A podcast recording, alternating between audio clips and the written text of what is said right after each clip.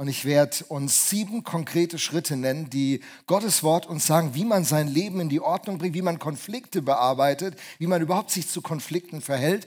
Und ich hoffe, ihr habt äh, etwas zu schreiben dabei, könnt mitschreiben, mitlernen. Äh, wobei das Wissen alleine noch nicht der entscheidende Punkt ist. Im Kolosser 1, Verse 9 und 10 steht drin, dass geistliche Reife darin besteht, dass das, was ein Christ versteht, am Ende tut und das weiß übrigens auch jemand, der mit dem christlichen Glauben nicht viel zu tun hat. Der kriegt es mit. Ist das glaubwürdig? Und es wird dann nicht daran entscheiden, was er hört, was er an Informationen bekommt, sondern was er im Leben des Menschen sieht. Und äh, das ist unser Ziel. Wir wollen Leute sein, die lieber nicht ganz so viel wissen, aber das, was sie wissen, dass sie das leben, oder? Ich meine, darum geht es in der Viva-Kirche. Wir wollen wirklich lebendig sein. Und äh, deswegen braucht es manchmal eine gute Information, aber diese Information zu, zu einer Transformation, zu einer Lebensveränderung führen. Und ich hoffe, dass die Predigt uns eine Leitlinie gibt, wie wir in Zukunft mit Konflikten umgehen wollen. Konflikte gehören seit dem Sündenfall, sagen Christen, sagt Gottes Wort, zur, zu unserer Wirklichkeit. Wir erleben gerade einen schrecklichen Konflikt in uns, vor unserer Haustür. Aber die Wahrheit ist, es gab schreckliche Konflikte in Afghanistan, in Syrien, in äh, Äthiopien, im Sudan. Es gibt so viele Krisenherde, wo Konflikte nicht konstruktiv gelöst werden können. Und die Welt investiert mehr in Waffen denn in Friedensstifter. Und die Herausforderung, die wir daran erkennen, ist, dass wir mit Konflikten nicht gut umgehen können. Und als Christen kann man das leicht kritisieren, aber die Wahrheit ist, wir müssen einen guten Umgang mit Konflikten selbst lernen, einüben und umsetzen. Die meisten Menschen lieben Konflikte nicht. Ich wollte mal eine Frage am Anfang stellen. Wer von euch liebt es, in einen Konflikt mit einer anderen Person zu kommen? Kann ich mal kurz hier anzählen? Eine Person, zwei, drei, vier. Wir haben vier Leute, die lieben Konflikte. Der Rest hier, der mag Konflikte nicht so sehr, sagt uns zumindest die statistische Forschung. Man geht Konflikten lieber aus dem Weg. Man möchte äh, sie vermeiden. Konflikte sind unangenehm. Und wenn man das Fass aufmacht, kann es zu einem Rückschlag kommen, den man unbedingt vermeiden möchte. Jeder von uns hat Muster im Umgang mit Konflikten. Die hat er in seiner Herkunftsfamilie gelernt. Wie hat man zu Hause Konflikte bearbeitet? In der Schule, im Verein, in dem Kontext, in dem man tätig war. Da hat man sein Konfliktmuster entwickelt. Und nach diesem Konfliktmuster verhält man sich oft ein Leben lang. Was ist nun das Konfliktmuster, das die Bibel uns vorschlägt? Denn sie verschweigt ja nicht, dass es Konflikte gibt. Der erste Konflikt ist Kain und Abel. Der geht, der ist aus Neid motiviert und geht richtig schrecklich aus.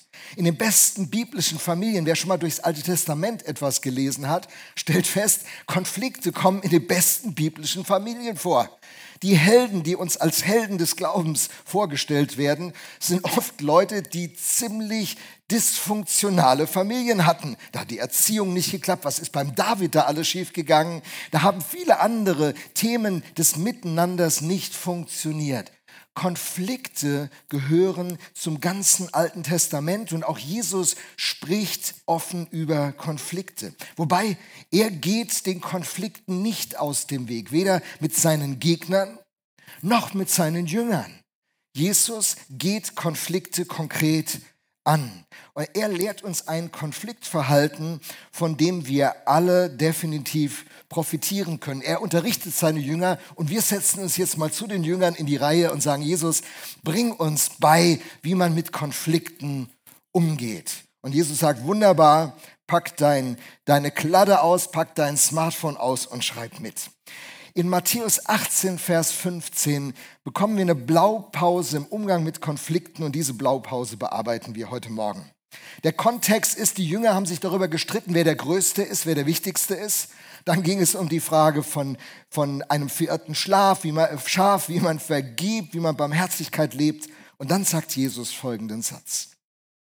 Wenn dir dein Bruder Unrecht getan hat, so geh zu ihm hin Überführe ihn zwischen dir und ihm allein. Wenn er auf dich hört, so hast du deinen Bruder gewonnen. Wenn hier von Brüdern die Rede ist, sind die Frauen mit eingeschlossen. Ist ähnlich wie in der spanischen Sprache. Es gibt kein Wort für Geschwister in der griechischen Sprache. Wenn der Paulus äh, die Männer explizit anspricht, sagt er, ihr Männer, liebe Brüder. Und damit sind dann alle gemeint. Brüder, die, der Gedanke, wir gehören alle durch Jesus Christus zu einer Familie, in dem Sinne zu verstehen. Also alles sind angesprochen. Und äh, er nennt nun sieben Schritte in diesem Text, die wir uns jetzt nach und nach erarbeiten wollen. Es beginnt mit, der ersten, mit dem ersten Prozessschritt, den nenne ich, erkenne den Konflikt an. Erkenne den Konflikt an. Jesus sagt, wenn dein Bruder Unrecht tut, wenn dein Bruder, wenn dir dein Bruder Unrecht getan hat. Jesus geht davon aus, dass Unrecht passiert. Ich habe das ganz oft, ich bin ja bald 40 Jahre hauptamtlich in diesem ganzen Thema unterwegs. Ich weiß, man sieht es mir nicht an. Wie hat er schon im Kindergarten die Pastorenrolle gehabt? Nein, das ist die gute Pflege meiner Frau. Deswegen sehe ich noch so gut aus. Äh, als ich Christ wurde, habe ich gedacht, die Gemeinde, das ist die Truppe der Seligen. Die haben sich alle lieb, die sind alle fair, die gehen alle gut miteinander um, alles nett. Und dann habe ich das erstmal erlebt, dass Christen ganz schön eklig auch miteinander sein können. Gab es nie in Mannheim, aber ich will euch einfach informieren, dass ihr wisst, wie das über die Mannheimer Grenzen hinaus sein kann unter Christen. Ne? So, die können ganz schön gemein sein. Und dann äh, habe ich irgendwie versucht, einen Weg damit zu finden. Und eines Tages kommt jemand zu mir und sagt, das hätte ich nie gedacht, dass man unter Christen sowas erleben kann. So, erster Denkfehler. Den müssen wir unbedingt ausräumen. Wenn du hier zur Viva-Kirche gehören willst, musst du diesen Denkfehler ausräumen. Du kannst hier ekliges erleben. Gemeinheiten, Ungerechtigkeiten. Hier kann, kann es richtig schief gehen. Und Jesus sagt, wenn dir dein Bruder Unrecht tut, mir ist Unrecht geschehen. Jo, das ist biblisch. Das hätte ich nie gedacht, falsch gedacht. Warum? Weil wir Menschen sind, denen Gott seine Gnade gegeben hat und in deren Leben ein Prozess der Veränderung, der Transformation begonnen hat. Wir sind noch nicht da, wo wir hin wollen und sollen. Wir sind auf dem Weg, die Bibel nennt es Heiligung, diesen Weg, Jesus Christus ähnlich zu werden. Römer 8 äh, steht, dass wir dem Bilde seines Sohnes gleichgestaltet werden sollen. Und das ist ein Prozess. Und auf diesem Weg sind wir und auf diesem Weg kannst du richtig blödes Zeug hier erleben. So jeder, der sagt, er sucht die Gemeinde mit den Leuten, die sich richtig toll als Christen immer gut verhalten. Ich würde dir raten, geh noch schnell jetzt raus. Vielleicht findest du noch einen Gottesdienst, wo du dich reinsetzen kannst. Wir sind es nicht. Und wir werden es auch nicht, denn wir sind unterwegs. Dieser Prozess wird anhalten. Und äh, Jesus sagt uns also, Konflikte sind normal. Menschen kämpfen. Einige kämpfen sehr heftig, andere weniger heftig. Manche können ja so ganz leicht sticheln. Die werden ja gar nicht laut. Die sagen so einen Kommentar an einer Stelle, was so richtig weh tut. Und andere, die werden sehr laut, zerstörend. Menschen kämpfen. Einige fair, andere unfair. Manchmal hat der Kampf einen guten Ausgang und manchmal einen schlechten Ausgang. Manchmal ist es Wut, aus Wut ist da, das, die Emotion des, der Wut ist zu spüren, Tränen, Hass, ganz oft Rückzug, Kälte, in christlichen Kreisen werden Konflikte oft nicht offen ausgetragen, sondern man zieht sich zurück. Und das ist die Formulierung, die ich ja immer wieder gebrauche. Ne? Wenn Christen miteinander höflich werden und nicht mehr herzlich sind, dann haben wir ein ganz klares Signal, dass hier eine Beziehung gestört ist. Denn seht, wir haben sie einander von Herzen lieb, ist die, ist die Norm, an der wir uns orientieren wollen. Aber wenn das Herz verletzt ist, macht man das Herz zu, baut Schutzschilde darum und wird kalt. Und dann sind wir höflich, weil wir, weil wir wissen, wie ein Christ zu sein hat. Und dann passiert Folgendes, weil ich weiß, dass die Anneliese weiß, sie ist schon ganz lange Christ, sie weiß genau, wie ich mich verhalten muss als Pastor, wenn ich ein guter Christ sein will. Und weil ich es nicht so bin, baue ich eine Fassade auf. Der Fassade ist alles perfekt, sieht super aus, toller Pastor. Anneliese sieht das. Jetzt kommt Anneliese mir näher, die junge Dame hier in der ersten Reihe, kommt näher und will hinter die Fassade gucken. Was mache ich? Ich gehe zurück. Ich lasse sie nicht hinter die Fassade gucken. Ich gucke, dass immer nur meine Fassade bleibt. Und wenn wir so miteinander umgehen, entsteht keine Gemeinschaft.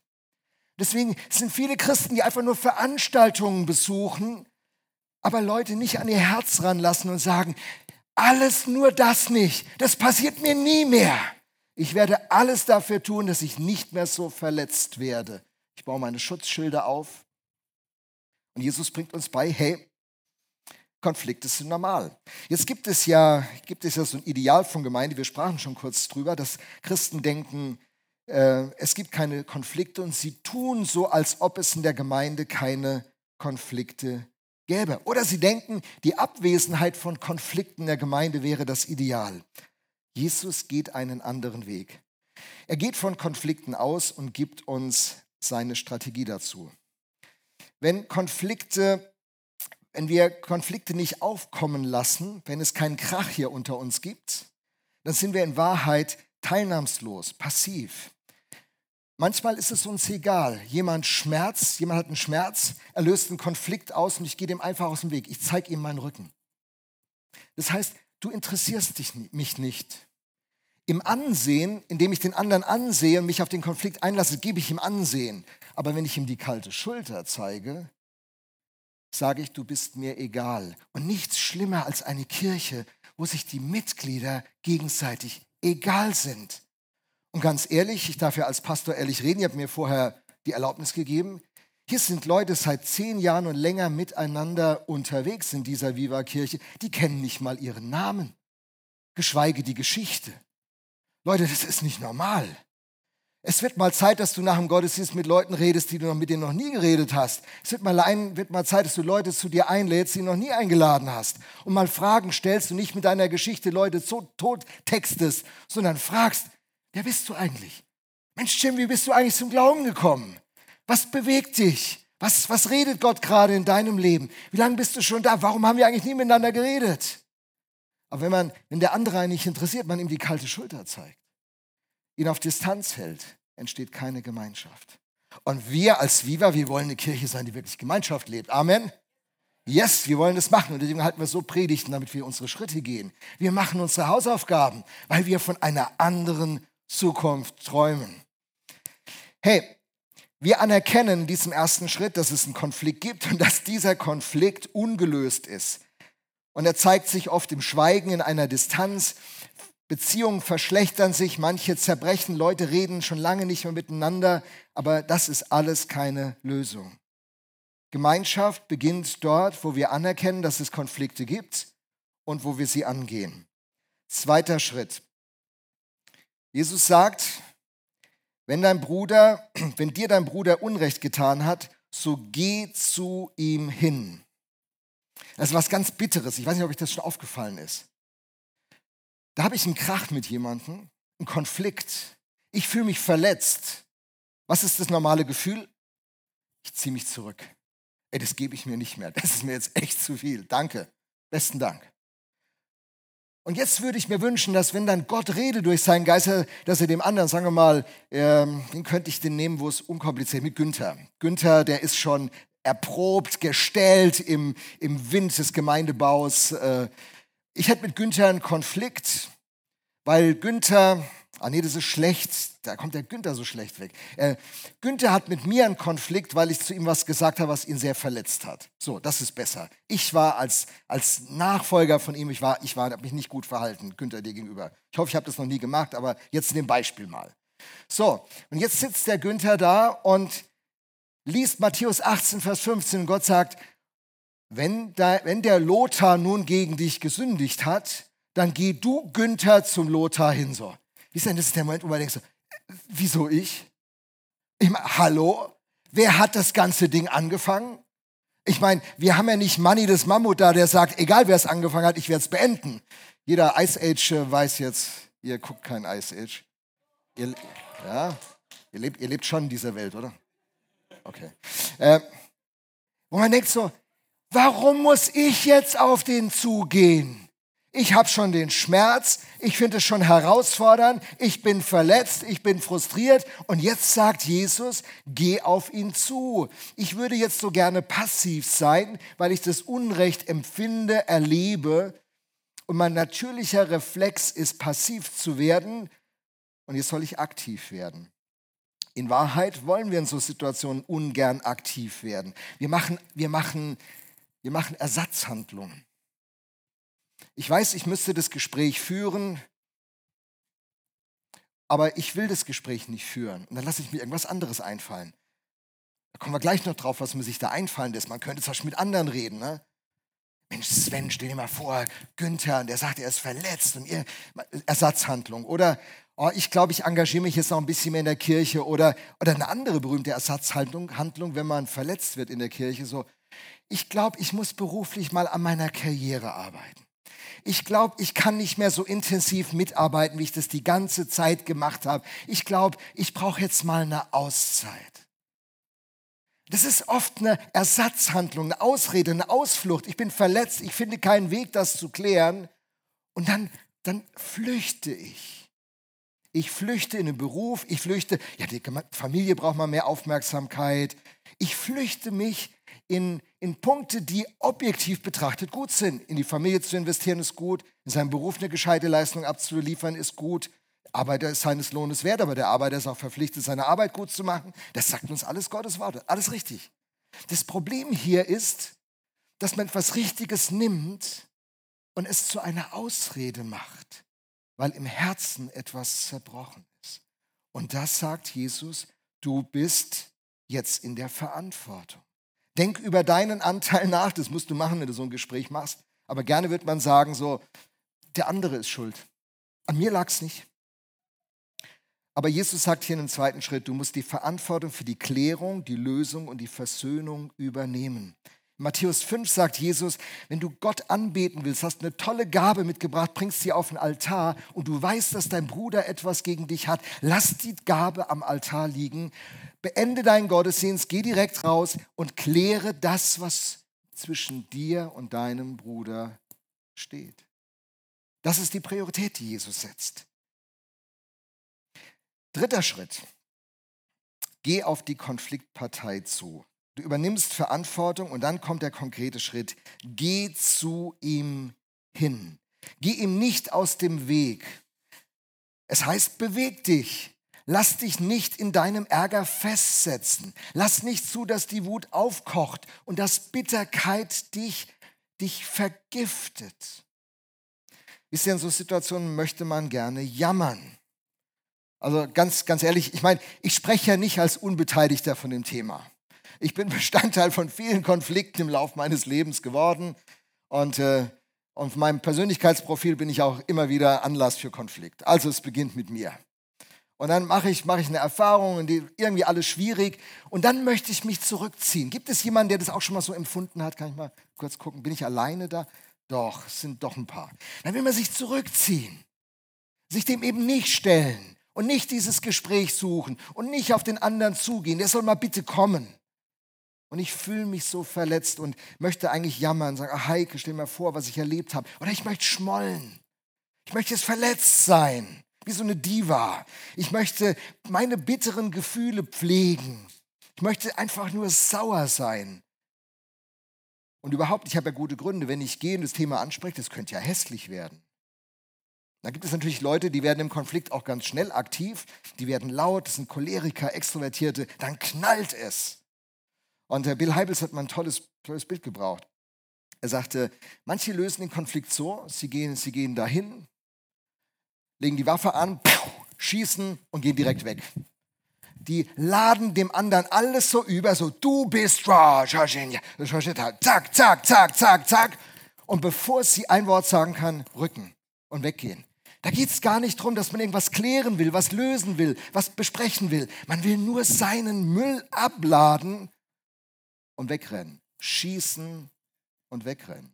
Schießen und wegrennen. Wir suchen keine Klärung. Und Jesus sagt, wir sollen hingehen. Das erfordert Weisheit, Demut, Offenheit, Verletzlichkeit, Blick für den, für den eigenen Anteil und die Bereitschaft und Haltung der Versöhnung. John Ortberg hat es mal so formuliert. Einander aus dem Weg zu gehen ist tödlich für die Gemeinschaft. Wenn Sie dem anderen aus dem Weg gehen, nährt das den Ärger in Ihnen. Weißt du, du weichst der Situation aus, auf die du eigentlich zugehen solltest, und in dir geht was los. Kopfkino, kennt ihr das? Tausendmal, schläfst mit dem Gedanken ein, wachst mit dem Gedanken morgens auf es nicht konkret anzugehen, löst nicht das Problem. Es verhärtet. Es nimmt dich gefangen. Du wirst der Gefangene dieser Erfahrung. Und der einzige Ausweg ist, aktiv zu werden. Gut, man wird dann aktiv. Vierter Schritt, den Jesus sagt, der heißt, keine Außenstehenden. Gehe zu ihm hin, überführe ihn zwischen dir und ihm allein. Geh direkt zu der beteiligten Person und rede nur mit ihr. Im Allgemeinen passiert das genau nicht. Genau das Gegenteil ist der Fall. Man redet lieber gerne mit anderen Leuten. Stell dir vor, was hier gerade los ist. Ich will dir das nur mal ganz objektiv erzählen, um ein Feedback von einer neutralen Person zu bekommen. Oder die noch frommere Variante, ich möchte das nur mal im Vertrauen sagen, damit du dafür beten kannst. Und dieses, diese Gebetskarte wird gespielt, dass man seine ganze Wut und seinen ganzen Ärger und alles, was im Herzen ist, rauslassen kann. Und es führt nicht zur Klärung.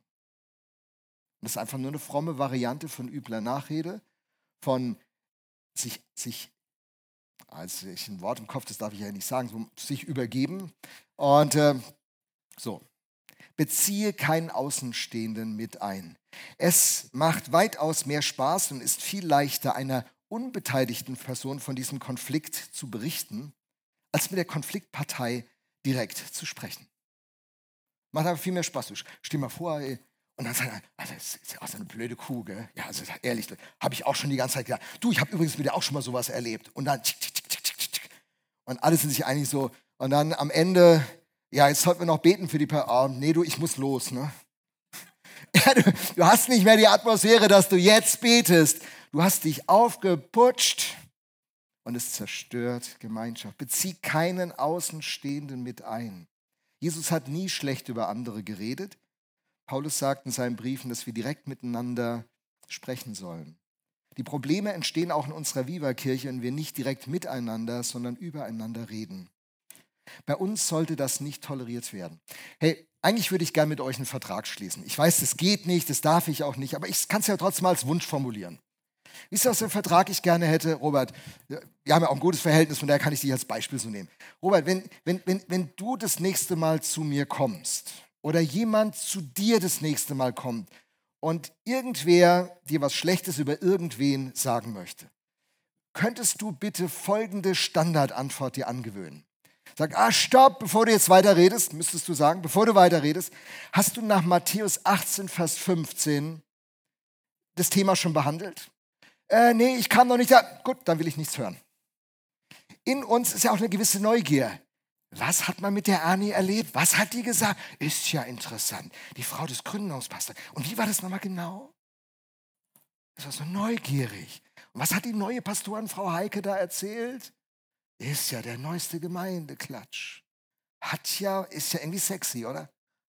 Ja, ja. was wissen, was die anderen nicht wissen. Und ja, habe schon gedacht. Ach, so ein Stinkstiefel ist die. Ah ja, interessant. Ja, interessant. Und stellt euch vor, wir würden hingehen und sagen, irgendeiner kommt, möchte uns irgendwas über irgendwen erzählen. Und wir würden sagen, stopp, halt. Matthäus 18, 15. Hast du schon ein Matthäus 18, 15 Gespräch gehabt? Nee, geh nicht. Soll ich dir helfen, dass du ein Matthäus 18, 15 Gespräch äh, führst? Ich kann dir nochmal die sieben Schritte, ich habe mir die nämlich aufgeschrieben im Gottesdienst. Ah, hast nichts dabei gehabt, ne? In den Gottesdienst ohne was zu machen. Das ist ja irgendwie doof, ne? Aber man kann die Predigt nachhören, man kann sie auch nachsehen. Hey, stell dir vor, das wäre unsere normale Reaktion. Könnt ihr euch vorstellen, wie gut das unserer Gemeinde tun würde? Das ist Wahnsinn. Wie gut es unseren Beziehungen tun würde, wenn wir üble Nachrede einfach stoppen, sagen, ich will das nicht hören. Hast du das geklärt mit der Person, weil wir für Versöhnung arbeiten und nicht für Anklage? Weil wir Menschen verbinden wollen und nicht trennen wollen? weil diese Welt Versöhner und Friedensstifter braucht und nicht Kriegstreiber.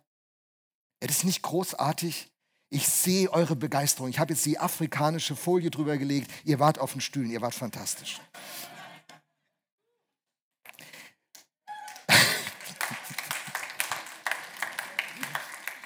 Keinen Außenstehenden einbeziehen. Und dann der nächste Schritt. Wenn dir dein Bruder Unrecht getan hat, so geh zu ihm hin, überführe ihn zwischen dir und ihm allein. Überführe ihn zwischen dir und ihm allein. Der Konflikt bleibt ja im privaten Bereich, ganz unter den beiden Konfliktparteien. Und da ist etwas ganz Sensibles drin. Mit dieser Anweisung sagt Gott, ein Konflikt soll nicht öffentlich werden. Gott möchte Täter und Opfer, und manchmal ist man ja Täter und Opfer zugleich, schützen. Er möchte nicht Menschen bloßstellen.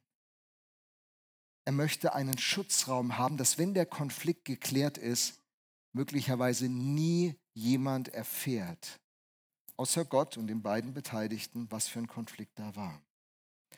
Was hat es für eine Auswirkung? Die Ehre und der Wert und, der, und die Würde des Menschen bleibt, bleibt unangetastet.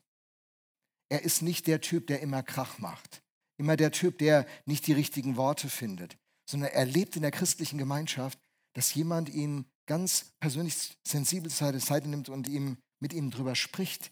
Die Chance kommt, dass eine Klärung stattfindet, dass eine Versöhnung stattfindet. Und einige meiner besten Freunde sind Leute, mit denen begann die Freundschaft mit einem großen Krach. Wir haben zuerst mal uns nicht verstanden. Es hat geknallt zwischen uns und dann haben sich die Herzen gefunden. Und wie gut, dass nicht alle alles öffentlich über mich gemacht haben, was ich an Versagen in meinem Leben habe. Das wäre mir peinlich. Das ist eine Last. Wenn jemand mir die Last hilft zu tragen, indem er sensibel mit mir umgeht, das ist ein Riesengeschenk. Und das ist die Idee zwischen dir und ihm allein. Gott will kein Publikum für unseren Konflikt. So, wir kommen jetzt zu Schritt 6, sind schon relativ weit. Überführe ihn zwischen dir und ihm allein. Da steckt auch die Idee drin, rede direkt. Wenn du das Gespräch suchst, rede direkt, klar und konkret. In, in, in, persönlichen Begegnungen neigt man nämlich dazu, das Problem nur noch indirekt, indirekt anzudeuten. Wir bleiben unklar und unserem Gegenüber ähm, bleibt es unklar, was wir ihm sagen wollen, obwohl das der Moment wäre, wo wir richtig konkret werden müssten. Beispiel. Statt zu sagen, ich bin nicht zu Wort gekommen in unserem letzten Gespräch, sagen wir, es war für mich schwierig, ins Gespräch zu kommen. Das ist ein Unterschied. So. Oder du könntest sagen, ähm, äh, ich habe mich nicht so, so wohl gefühlt in der Atmosphäre, aber es ist was ganz anderes, wenn du sagst, das hat mich verletzt. Wenn man zum Beispiel sagt, das hat mich verletzt, dann gibt man eine Position von Schwäche ein. Oh, du bist aber schnell verletzlich, du bist aber ein empfindliches Pflänzchen. Es hat mich verletzt. Vielleicht bin ich ein empfindliches Pflänzchen. Vielleicht ist diese Rückmeldung der Beginn, dass ich mein Leben ändern muss. Vielleicht ist meine Alarmanlage viel zu sensibel eingestellt. Ein Rad fährt am Haus vorbei und die Alarmanlage geht los. Vielleicht ist aber auch mein, mein, meine Alarmanlage gut eingestellt und jemand hat meine Grenze überschritten und es hat mich verletzt. Ich muss das klären in so einem Gespräch. Das hat mich verletzt. Ich habe mich nicht ganz so wohl gefühlt. Oh, das tut mir leid du hast mich verletzt. Ich meine, wisst ihr, wie oft so ein Dialog zwischen Heike und mir in den letzten 35 Jahren, 37 Jahren stattfand? Es ist dann schon hart, wenn er die Heike zu mir sagt, äh, du hast mich völlig überfahren. Das, das wollte ich nicht. Ich schäme mich darüber, weil jetzt wollte ich nicht als Ehemann mit meiner Frau umgehen. Das ist eine völlig blöde Situation. Ich bin irgendwie auch ganz in ihrer Hand. Es ist eine ziemlich dumme Geschichte. Aber das hat mir geholfen, meine Frau zu verstehen und mit ihr eine Beziehung zu bauen, von meiner Seite aus und Heike umgekehrt von ihrer Seite auch, die so wertvoll ist. Wir haben eine, eine Kachel als junges Paar gehabt, da stand drauf, Liebe ist, mit dir alt werden zu wollen. Heute, heute sagen wir humorvoll, wir sind miteinander alt geworden. Ich möchte mit ihr noch älter werden.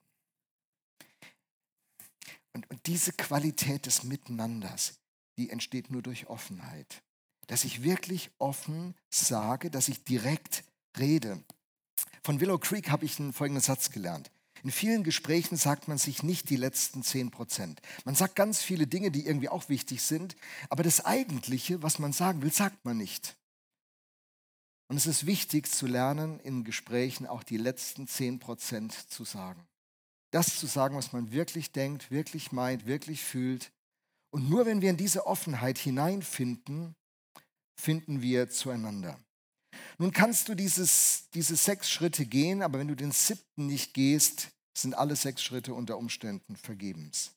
Bemühe dich um Versöhnung. Jesus endet mit den Worten, wenn er auf dich hört, so hast du deinen Bruder gewonnen.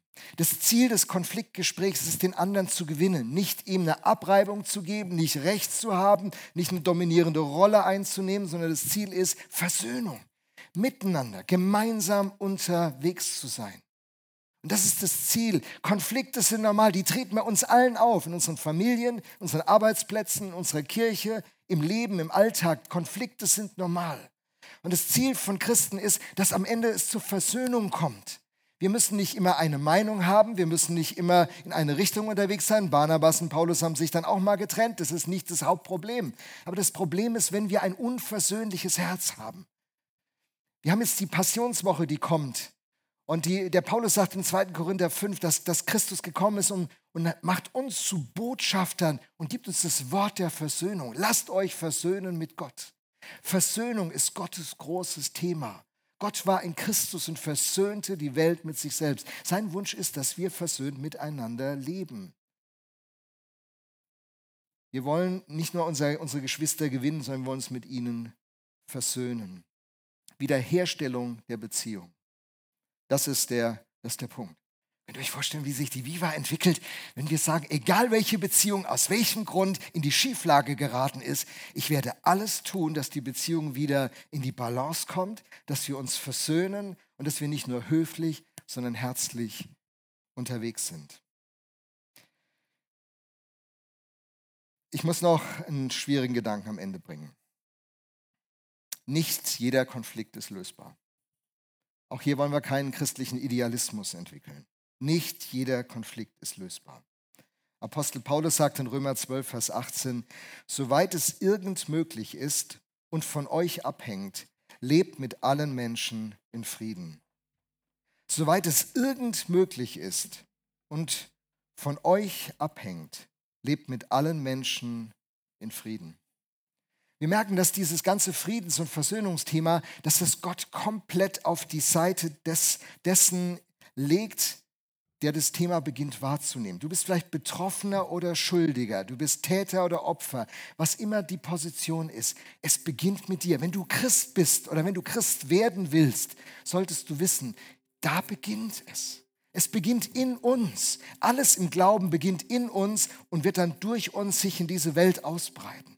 Gottes Plan für seine Kirche ist, dass Menschen innerlich diese Versöhnung erleben, dieses Leben erfahren, in dieser Gesinnung leben und wo immer sie auftreten, sich das ausbreiten wird.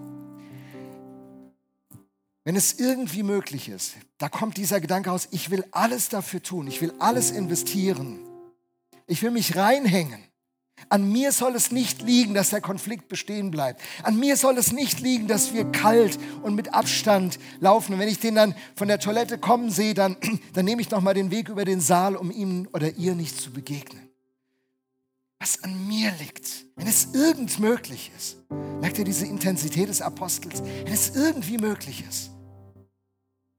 Deswegen ist diese Haltung, wir müssen die Russen platt machen, die Ukrainer müssen platt gemacht werden. Da gibt es immer auch Gründe.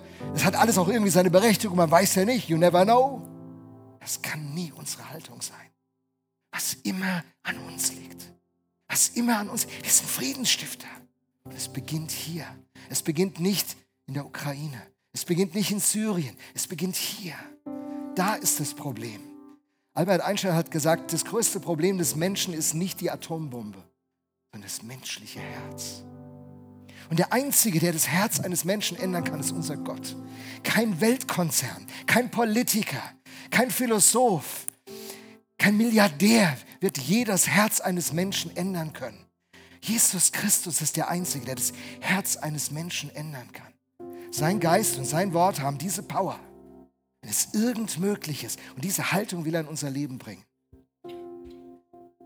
und von euch abhängt. Hey, wenn es an dir liegt, Anneliese, wenn es an dir liegt, Lothar, wenn es an mir liegt,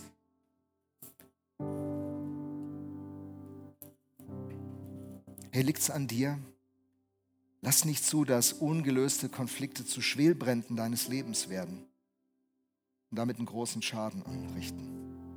Lass nicht zu, dass ungelöste Konflikte deine Familie zerstören, deine Ehe ruinieren, deine Verwandtschaft verbittern, dass es keine Treffen mehr gibt. An deinem Arbeitsplatz ein Betriebsklima fördern, wo keiner mehr mitmachen will. Lass nicht zu, dass ungelöste Konflikte die Viva-Gemeinde lähmen. Welcher Konflikt besteht gerade in deinem Leben, der ungelöst ist? Den du vielleicht verdrängt hast, vergessen, den du verschweigst oder verleugnest?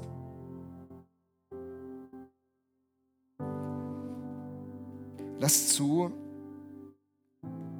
dass das Thema von Gott neu aufgedeckt wird.